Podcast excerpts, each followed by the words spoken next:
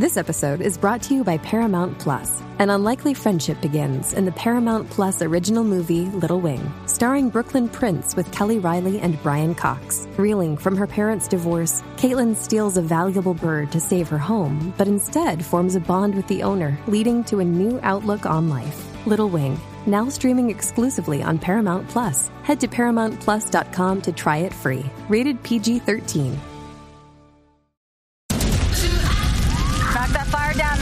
Copy, Captain. Let's move. ABC Thursdays. Firefighters, we're family. Station 19 is back for its final and hottest season yet.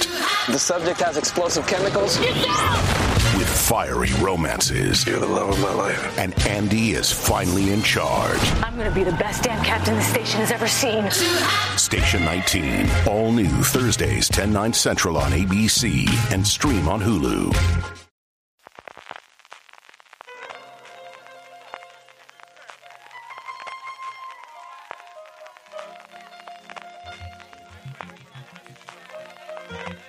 Estás escuchando Fuera de Series con CJ Navas. Bienvenidos a Streaming, el programa diario de Fuera de Series en el que un servidor, CJ Navas, te trae las principales noticias, trailers, estrenos y muchas cosas más del mundo de las series de televisión. Edición del viernes 14 de julio y sí, ya está aquí la huelga de intérpretes, la primera huelga en más de cuatro décadas y la primera vez desde los años 60 cuando Ronald Reagan era presidente, no, no de los Estados Unidos, sino del sindicato de intérpretes que simultáneamente dos sindicatos, guionistas y actores y actrices están en huelga. 160.000 afiliados al sindicato están llamados a la huelga desde el paso del jueves al viernes en Estados Unidos. Un efecto inmediato que esto ha tenido es que la premiere en Londres de Oppenheimer se ha adelantado para no tener problemas precisamente con esta fecha de corte y este es uno de los primeros efectos que vamos a ver de esta huelga que es cómo van a quedar las alfombras rojas de los principales festivales de los próximos tiempos, Venecia, por ejemplo, Toronto dentro de nada, y aquí en España la vuelta de verano, que tenemos San Sebastián y tenemos Sitges, entre otros muchísimos. A esto sumarle que se acabó radicalmente el hacer cualquier tipo de promoción y de campaña de películas de estreno, de series de estreno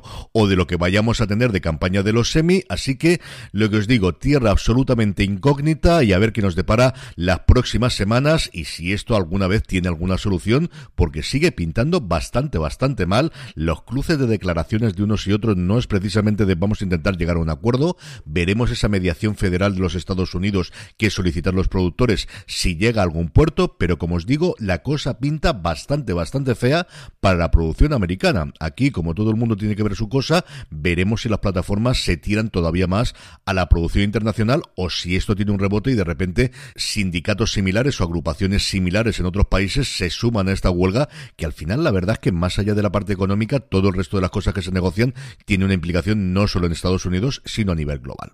En fin, que tendremos minuto y resultado de las huelgas, y hay que decir las huelgas en plural de Hollywood, pero aún así, por ahora tenemos bastante contenido que comentar, al menos en el día de hoy en streaming, empezando por premios. Ayer hablamos de los Emmy y hoy hablamos de los Siris, los premios de la Academia de Televisión Española, que es cierto que no ha tenido nunca el prestigio, evidentemente, de la Academia Americana. El hecho de que Mediaset haya estado muchísimo tiempo fuera de ella no es algo que le haya beneficiado especialmente. A ver si poquito a poco va ocupando ese hueco que tendría que dar y para eso lo que tenemos son las nominaciones, como os digo, de los premios Iris. La serie más nominada es La Unidad Kabul, con cinco candidaturas, seguida de Las Noches de Tefía, que se acaba de estrenar hace absolutamente nada, La Chica Invisible con cuatro, y luego ha tenido varias nominaciones sin huellas, Citas Barcelona, o la que más me ha sorprendido a mí, Cristo y Rey. Los Iris no hacen distinción entre comedia y drama, solo tenemos un premio de mejor ficción en el que está La Unidad Kabul, Las Noches de Tefía, Citas Barcelona, Rapa, Machos Alfa y La Chica Invisible. En mejor actor tenemos a Daniel Grau, a David Verdaguer, a Fele Martínez, a Medri Radagui, a Patrick Criado y a Ricardo Gómez. En actriz, la más desconocida es Stowe Stein, la protagonista de La Chica Invisible, porque el resto son Ana Castillo, Belén Cuesta, Blanca Portillo, Lolita Flores y Marta Azas. Y en guion repite la unidad Kabul junto a Cardo sin huellas, las de la última fila, La chica de nieve y Las noches de Tefía. Los premios se entregarán en el Día Mundial de la Televisión el próximo 21 de noviembre, cuando se cumplen 25 años de los mismos. Y precisamente de una de las actrices que acabamos de hablar, Ana Castillo, vuelve a Netflix con una película llamada Nowhere que se estrenará el próximo 29 de septiembre. Ana Castillo interpreta a Mía, una mujer embarazada que junto a su marido huye de un país totalitario escondida en un contenedor marítimo. Tras ser forzosamente separados, deberá luchar por la supervivencia cuando una violenta tormenta la arroja al mar. Sola y a la deriva en mitad del océano, sí, sí, eso es lo que vemos en el teaser, Mia se enfrentará a todo para salvar la vida de su hija y reencontrarse con su pareja. Y siguiendo con fechas de estreno, tenemos hasta cuatro novedades. Por un lado, Pluto TV, de lo que sabéis que somos muy fan en esta casa, tiene dos nuevos canales.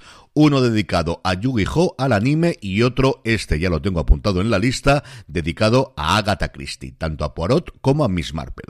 El canal se estrena hoy 14 de julio y ahí podremos ver tanto las seis temporadas de Miss Marple como las 13 que llegó a tener Poirot. Metiéndonos ya en agosto, en concreto el día 22, Calle 13 nos trae Jugando con Fuegos, en plural, un thriller que está producido por su canal homónimo en Francia, Treizième Rue. Estaba loco por decirlo esto y yo creo que no lo acabo de pronunciar del todo bien, que lo tengo muy oxidado el francés, es decir, decimotercera calle, que sería la traducción literal de esto. Adriana es una joven chef franco-senegalesta, apasionada y ambiciosa, que sueña, como todo el mundo, con una estrella Michelin.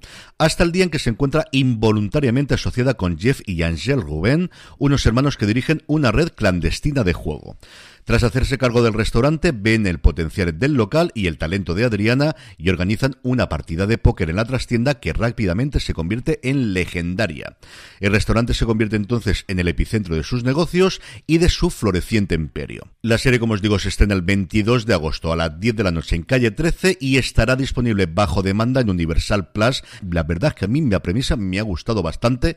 Yo creo que está al menos un episodio sí que veremos. En septiembre, el día 1, nos llegará la segunda temporada de La Rueda del Tiempo, la grama apuesta inicial en el género de Prime Video, que luego quedó totalmente oscurecida por El Señor de los Anillos, Los Anillos de Poder, y en algún momento en septiembre nos llegará Poker Face, y os digo en algún momento porque Sky Showtime también se ha apuntado a esta moda, de vamos a decir primero el mes, y ya cuando nos apetezca diremos el día concreto del estreno. Pues eso, que en septiembre llega una de las grandes apuestas y de las series que mejor le ha funcionado a Pico que en Estados Unidos este año, creada y dirigida en varios de sus episodios por Ryan Johnson, protagonizada por Natasha Lyon, que va a hacer una especie de remedo, pues hablando precisamente de Porot y de Miss Marple, aunque quizás es Colombo lo que más se le puede parecer a lo que es su personaje en Poker Face, y os lo digo con conocimiento de causa, de verdad que la serie vale mucho, pero que mucho la pena. Y terminamos con dos cositas rápidas de industria. Por un lado, 548 días, captada por una secta, se ha convertido, según Disney Plus, en el contenido de no ficción más visto en la plataforma en España, y eso es lo que sabemos. No tenemos números, ni tenemos comparación, ni sabemos cuál es la segunda, ni cosas por el estilo, pero sabemos que se ha visto más que Sin Límites con Chris Hemsworth, que los Beatles Get Back o que las Kardashian, que son las cosas con las que la podríamos comparar. Y por otro lado, en medio de todo el follón que hay montado en Hollywood, Disney ha decidido ampliar dos años el contrato de Bob Iger hasta el 2026. Y aquí me voy a colgar una pequeña medallita porque cuando hablamos de esto recuerdo clarísimamente que dije, yo creo que el sucesor de Bob Iger va a ser Bob Iger. No tengo nada claro que se vaya a ir a los dos años, pues desde luego ya de por ahora que Bob Chapek firmó el contrato seis meses antes de que lo tiraran a la calle, esos son los referentes que tenemos en Disney, pero por ahora, como os digo, tenemos Bob Iger hasta el 2026. En el apartado de vídeos y trailers, Movistar Plus nos ha mostrado ya un avance de El Otro Lado, la serie de terror creada y protagonizada por Berto Romero, muy pero que muy diferente de lo que hayáis podido ver de Berto hasta ahora. Es apenas un minuto, pero a mí me tienen totalmente dentro. Mira que no sabía qué esperar de esta serie, pero me ha encantado lo que han mostrado hasta ahora.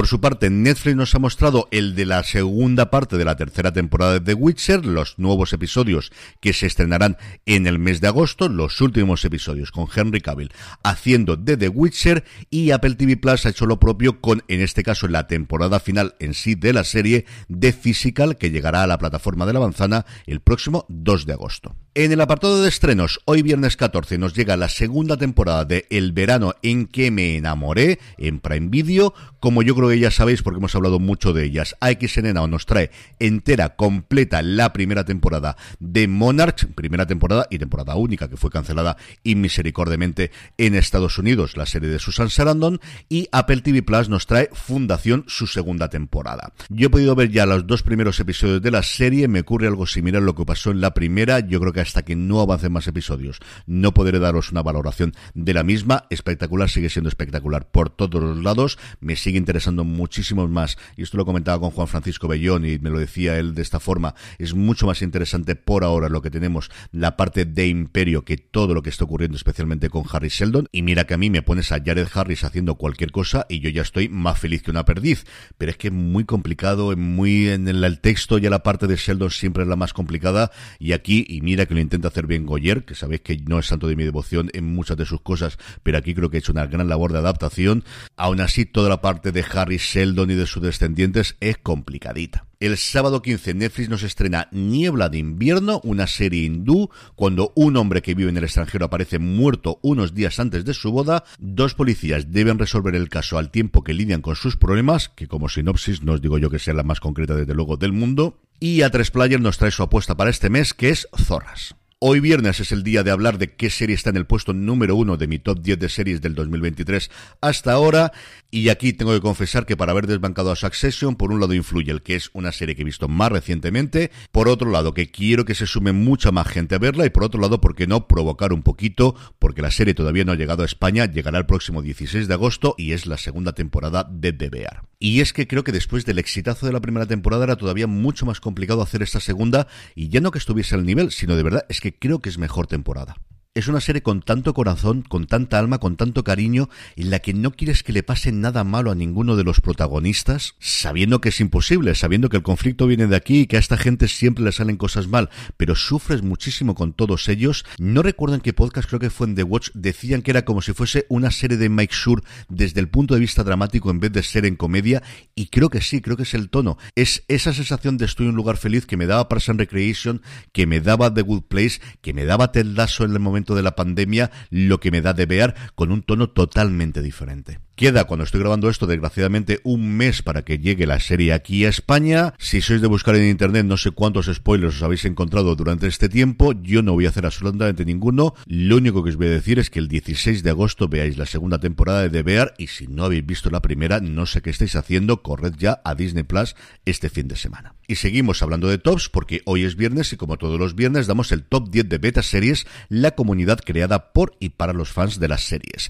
Con Betaseries podrás estar al día de los últimos estrenos gracias a su calendario con alertas personalizadas, recibir recomendaciones según tus gustos, compartir impresiones con otros usuarios, sincronizarla con otras plataformas para sacarle así el máximo partido a tus series y mucho, mucho más.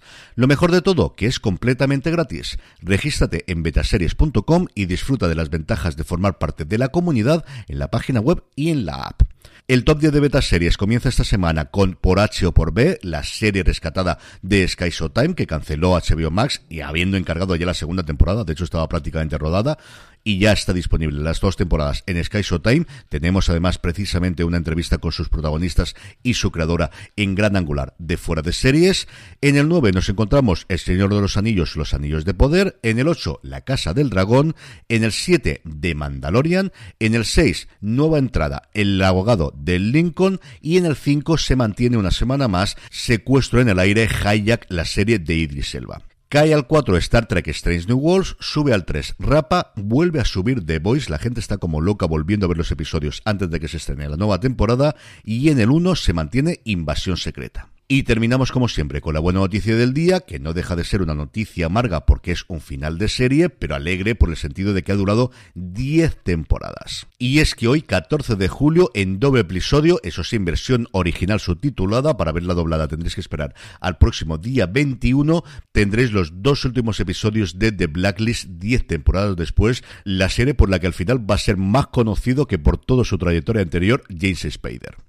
Y con esto concluimos streaming por hoy. Aquí tendréis este domingo el especial top 10 de series del 2023 que hemos hecho con los listados de Jorge, de Don Carlos y de todos vosotros, de nuestra audiencia que hemos recopilado, que lo publicaremos aquí mismo este domingo. Gracias por escucharme. Volvemos la semana que viene y recordad, tened muchísimo cuidado y fuera.